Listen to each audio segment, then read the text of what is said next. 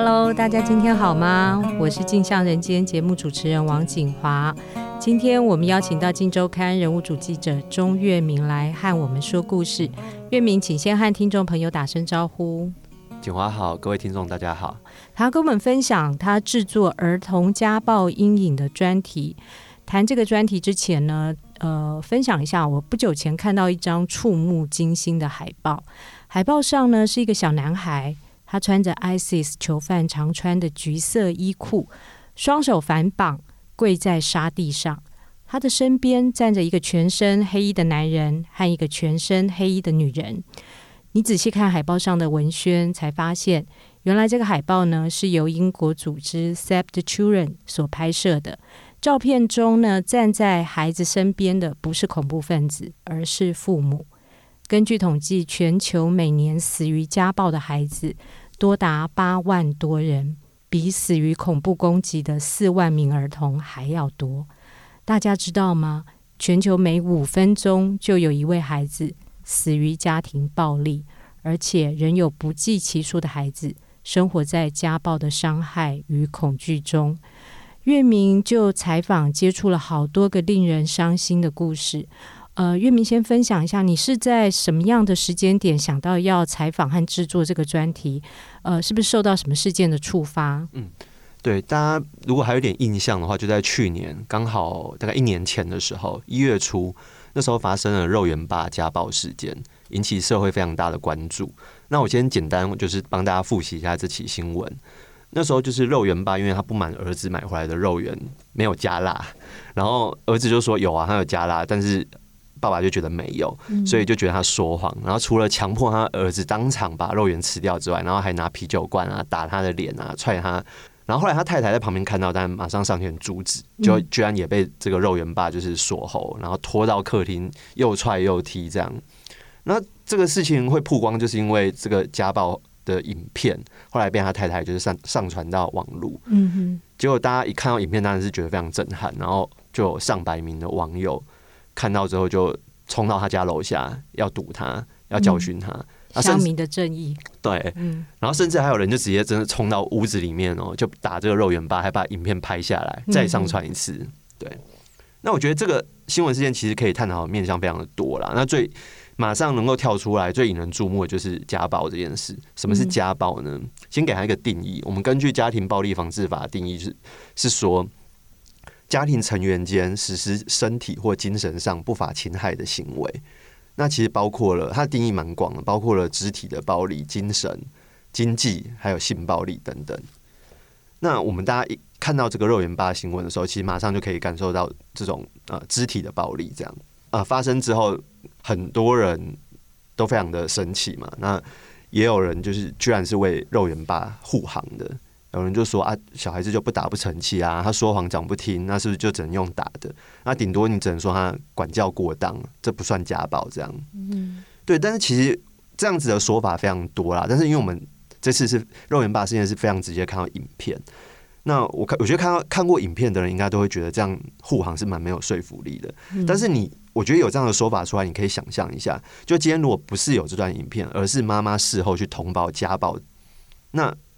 肉圆爸可能他就会这样解释，就说哦，我有确实有打小孩，嗯、我在管教，我对我管教他啊，他本来就不能说谎啊啊，上次好好讲他不听，那我这次只能用打的啊啊，不然怎么办？小孩你来教吗？那其实我们真的就会蛮难辨别，那什么是如果没有看到影片，到底什么他算是管教适当还是家暴呢？嗯，其实我自己也蛮想理解，就是说什么是体罚？好了，爸爸妈妈到底可不可以用，或者是老师可以用管教的理由来对孩子动粗吗？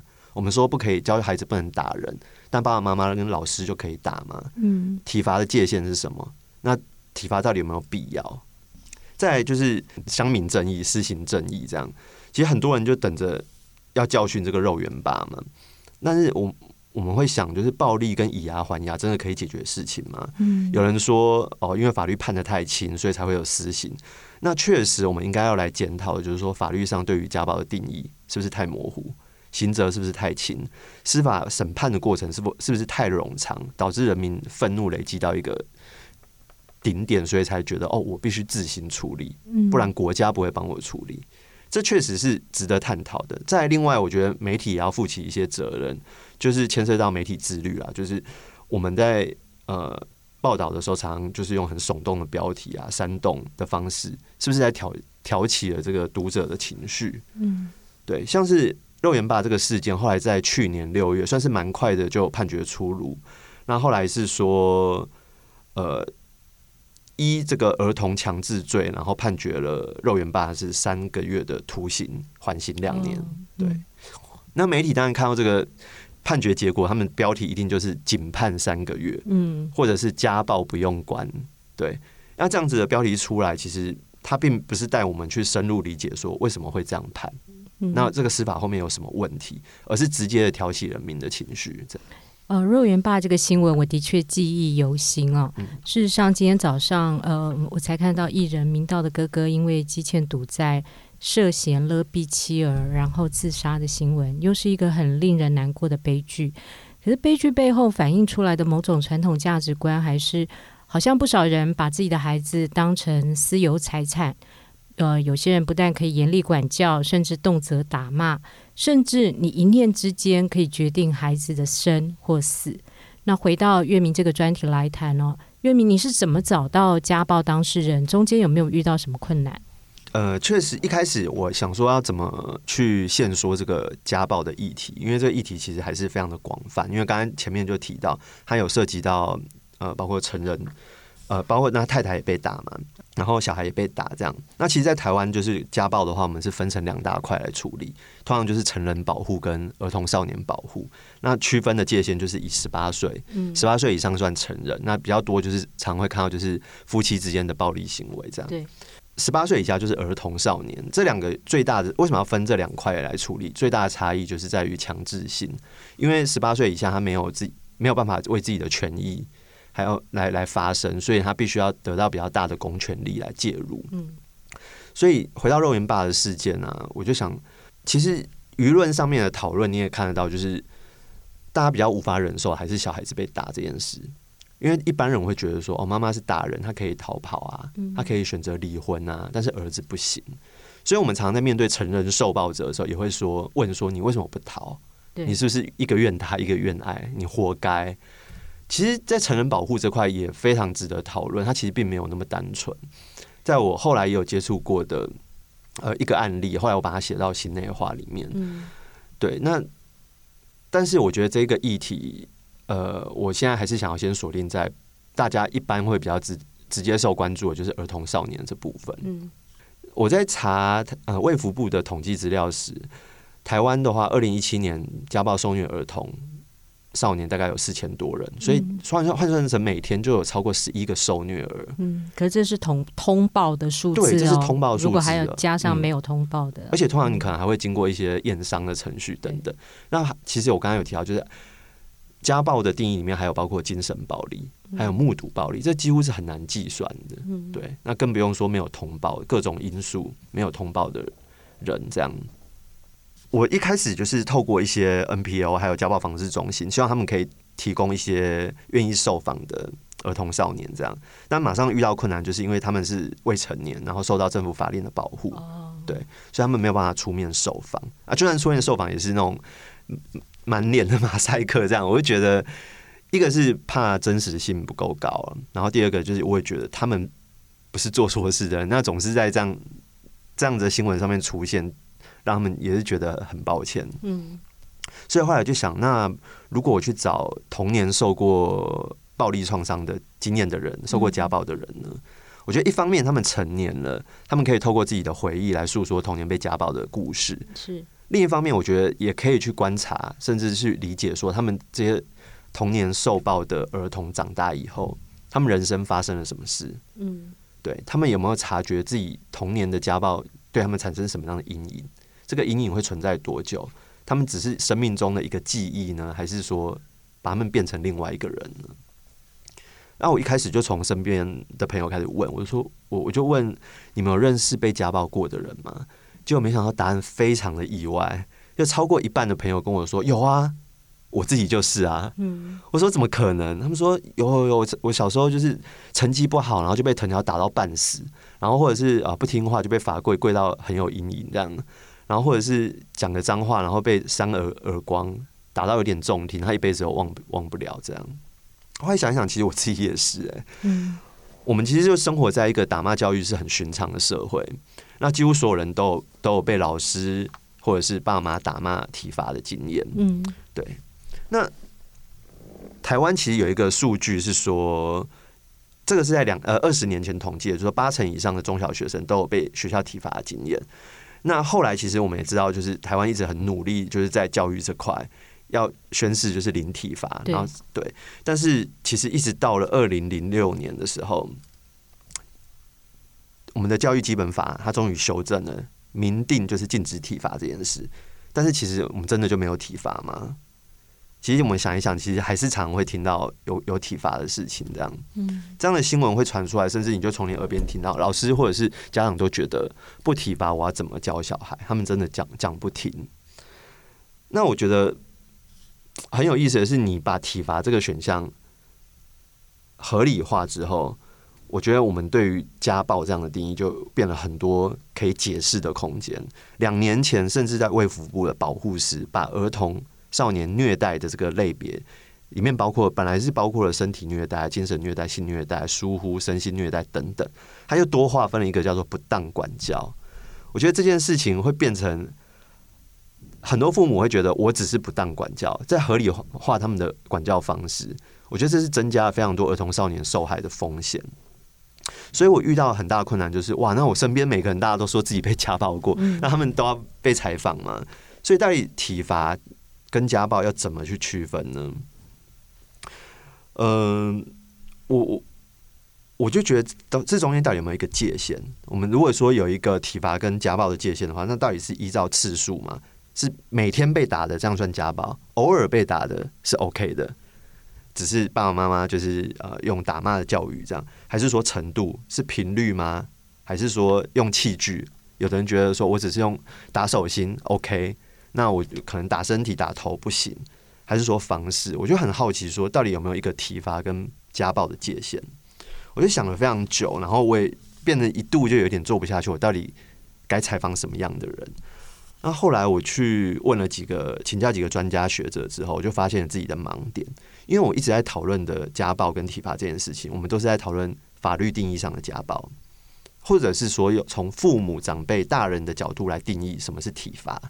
那大人说这个是体罚就是体罚，他说是家暴就是家暴。那我们忽略了就是孩童的感受是什么？如果他们认为是家暴，那可能就是家暴。即便我们说这个是不当管教，即便我们说是体罚，但是当当事人他的身心已经受到了创伤，对，那这应该都算是家暴的范围。嗯。所以我后来把决定把这个报道的呃切入点做了一些调整。我想要来了解，就是说家暴对于孩童造成的阴影，这种打骂的方式对孩童造成的阴影，还有这样这样的阴影，你要如会如何改变一个人？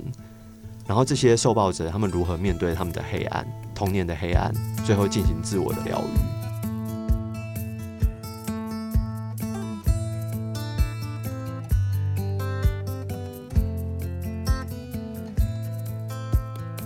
月明，后来我知道你找到了三个呃，看起来令人非常心痛的个案哦。那呃，能不能跟我们聊聊大概他们这些个案的故事？那有没有你印象最深刻的一个案子？好，呃，我觉得我自己蛮幸运的，我后来找到三个个案，然后都有不同的类型，可以做不同的探讨。有很典型的家暴家庭，然后有很非典型的，然后也有。各种各式各样这样，像我第一个案例的话，就是我会很想要了解的，就是说家暴阴影对于一个人日后人格产生什么样的影响？有人会说，有人会说，就是他被家暴过，所以他变得很暴力。但是也有人是被家暴过后，他变得很沉默。然后第二个案例刚好谈的是目睹暴力，他就不是直接被打，那但是目睹暴力也是非常的严重的。然后第三个案例就是以暴制暴会有什么样的下场？这样。那我来先谈一谈第一个案例。第一个他案例，她是一个呃三十岁女生，然后她也是呃生长在一个呃小康的中产家庭这样，然后爸爸也是那种不烟不酒不赌不嫖，然后家境还算富裕小康这样子。嗯、对，他其实是一个非典型的爸爸，对。但是后来就是因为夫妻失和的关系，开始对呃这个案例主角跟他的弟弟这一对姐弟开始每天就是殴打这样子，动不动就是有理由没理由就打。他曾经就说过，他说其实。呃，受访者跟我说，他说受暴者最大的恐惧不是被打，而是不知道明天会不会被打。嗯，所以他看到肉圆爸的事情的时候，他跟我说，其实他今天可能因为肉圆没加辣就打你，但明天可能会说啊，肉圆加太辣就打你。嗯，所以其实当一个施暴者要打你的时候，他其实是可以没有理由，或者是说他说出来的理由都是理由而已。对。然后后来他跟他弟弟，他有一个做一个蛮深刻的分析，就是。他记得，他回忆起来，就是他记得他在爸爸在打他的时候，他弟弟都是哭哭啼啼的，然后就是哀求这样子。然后，但是他自己是觉得无论如何都是会被打。后来他就决定硬起来，他就不哭。他爸爸打，有时候施暴者打人就是会希望看到你哭，看到你求饶，哭跟不哭都要被打，我就不哭，然后不哭就被打得更惨。然后甚至他就硬起来，他就是站在那边，就觉得你把我打死算了。所以他跟他弟弟在当下就有不同的反应。那事后呢，更产生两个人完全不同的性格，就是一个人变得极外向，一个人变极内向。他说他弟弟啊，后来长大之后就是想要可能想要摸一个花瓶，老师跟他说你可以摸，前后问了他就要前后问老师问三次，说我真的可以摸吗？他很不确定，即便你跟他说可以这么做，他还是不敢做。他变得非常的畏缩，非常的害怕。但是我的受访者是完全相反的，他是做任何事情他都要开始会找漏洞，然后走在一个边边上，变得非常叛逆。然后他就说，他小时候深深感到说弱，感到弱小的无力，所以他长大之后，他想要死命的抓住镁光灯。他觉得大家都会欺负没有声量的人，他如果成为一个有声量、有影响力的人，他就不会被欺负。那后来，当然他是往好的方向走，他不是去走，就是做一些更坏的事情，然后引起大家的注目或上社会新闻这样。他后来就是做了国会助理，然后又是当艺术家、经纪人，对，他就多角化经营自己。他后来在网络上的影响力是真的是还蛮大的。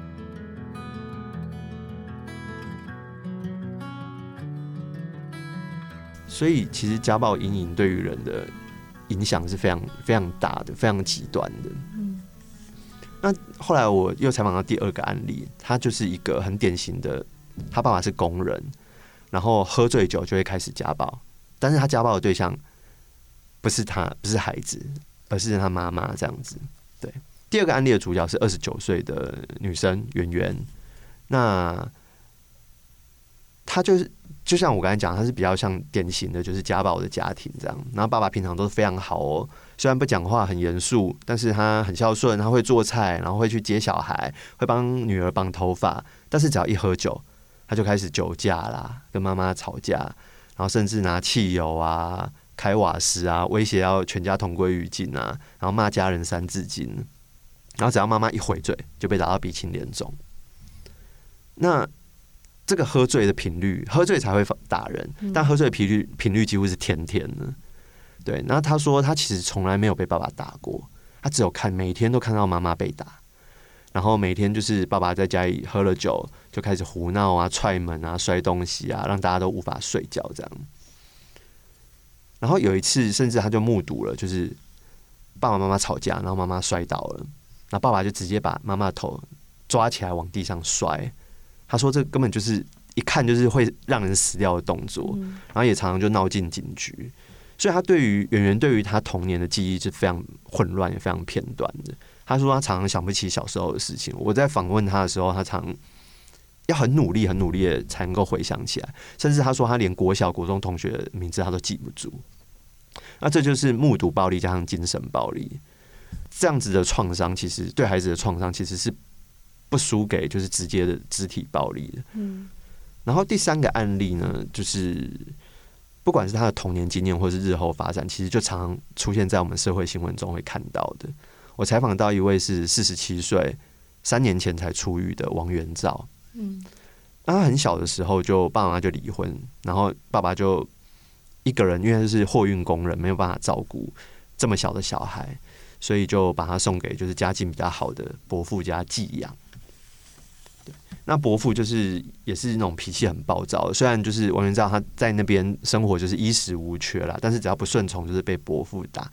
他曾经被呼巴掌打到就听力受损过，然后他说到现在还是重听的，然后也被扫把打到皮开肉绽爬不起来。然后后来他有逃过，但是逃回来一定也是被打得更惨这样子。然后他在这种暴力的家庭里面，他就开始学到就是用暴力来解决事情。虽然他国小的时候在学校是非常沉默寡言，也不太会跟人家互动的。然后到了小四的时候，有一次他被同学扒了头，然后他就随手就拿了削铅笔刀就往对方的背上那样划过去。然后当然就是也是闹到了警察局这样子。那这是暴力的开端。他上了国中之后，开始身材越长越好。然后就开始每天就四处打架，然后当兵的时候也是就是有一个发泄的空间，就是他后来就是被选到了海龙特种部队去。那到但是问题是到了海龙特种部队，虽然说一方面是发泄，但是大家都知道这是一个台湾最严苛训练的特种部队，所以他在里面也学到了更精进的杀人技巧，或者说就是那种锻炼的更强壮这样。所以他退伍之后，他就。学以致用，我都开玩笑跟他说，他学以致用，就是他就到酒店去做维师，那常常就是把人就是打到牙齿断掉，全身是血。然后他有时候也会打人，打到他自己自己会醒过来，会觉得，哎、为什么会打到这种失去理智？他自己都不知道自己在干嘛这样子。那因为他就是暴力解决事情，那当然就越做越暴力。后来他开始觉得，哎、拿以前是用拳头，后来发现用枪，用枪好像更好解决事情，在他那一个圈子里面，嗯。于是后来就开始用枪改枪，甚至卖枪，就开始做军火。最后他被关了三次，坐了十年牢，也都是因为跟枪有关这样。然后就在牢里面，他才开始反省。他平静下来，就开始想说，他自己是不是有毛病？为什么会打人打到失去理智？他常常会做一个梦，到现在还会做同样的梦，就是梦到他童年被打的那个情景。所以他开始想说，自己那么暴力，会不会是跟小时候被家暴这种创伤有关？然后他就开始上网查，后来果然查到就是创伤症候群这样。他自己就给自己的呃行为有一些比较合理的解释。然后他在狱中，他开始学，我觉得蛮有意思，就是他在狱中开始学变魔术这个东西，因为他觉得他他是说理由是他想要逗孩子开心。我觉得他很像也想为逗自己童年开心一样，我觉得这是他一个自我疗愈的方式。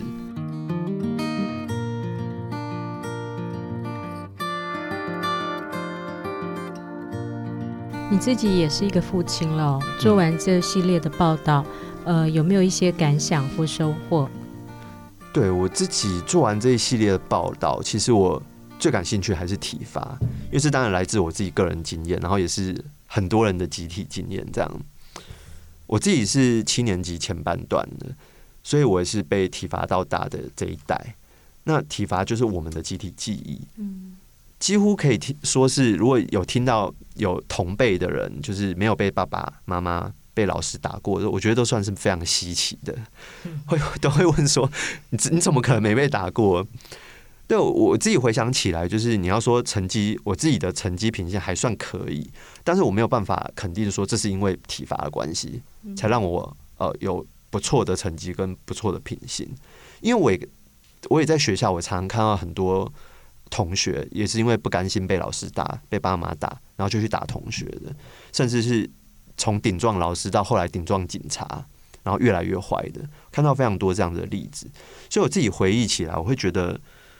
那时候被打的这种记忆，我不觉得它是一个正向推动我往好的方向去做的一一个感觉。我现在想起来是会觉得那种害怕，我会觉得哦，好不容易长大了，为什么好不容易长大？是因为我觉得我终于不是小孩，不会再被打了，是这种感觉，很负面的。那我后来我自己有了小孩，就是五岁的女儿，这样，那我就也会特别注意到这一点。我是很坚定的，就是不打小孩的家长这样。虽然有时候你在教小孩，真的还是会讲不听啊，会觉得很气，很气，气到很想揍下去这样子。但我觉得这是可能就是我们一辈子家长一辈子要去学习的。然后根据社会学跟心理学的研究，就是父母常常会说：“哦，我打你是因为爱你。”这其实是把暴力跟爱做一个连接，以爱相逼跟情绪勒索就会也也会因此而出现。所以暴力有时候不只是身体的，也包括心理的。它会让这个社会觉得说，爱你就打你，那暴力是 OK 的，是是可以做的。所以就一路连接到霸凌，去殴打虐待别人，那也是 OK 的。我都是出于善意。对，那爸爸妈妈这样对我是因为他们爱我。其实这都是不太，这都是非常有问题的。我觉得，就不管你的身份阶级，或者是不管各种理由，好了，我觉得在文明社会里面打人就是不应该的。但是在东方社会，我们就是会有这样的一个文化，就是觉得不打不成器，爱你才打你，所以我们才会 在那个 卫福部保护司才会有这样不当管教这样的一个分类。那其实，在欧美国家，不当管教也是一种虐待。他是没有做这样子的分类的。我觉得你如果善待一个孩子，他将来可能会用三倍、四倍的好来回馈社会。那如果你虐待一个孩子，你用三倍、四倍的社会资源都很难帮助到他。我们其实已经看到非常多这样子的社会案件跟这样的例子。我在采访跟写稿的时候都参考了一本书，我觉得是非常重要，也很想推荐给听众的。这是一本关于医学普及的书，叫做《心灵的伤，身体会记住》。看完这本书的时候，我觉得对于自己的童年创伤会有一些初步的概念。那里面有提到说，有提到一段就是关于重播创伤这件事情。呃，我在采访这些受访者，受到暴力阴影的受访者的时候，他们其实就是在重播他们的创伤。但是你会发现，他们讲出来的，包括他们创伤储存下来的。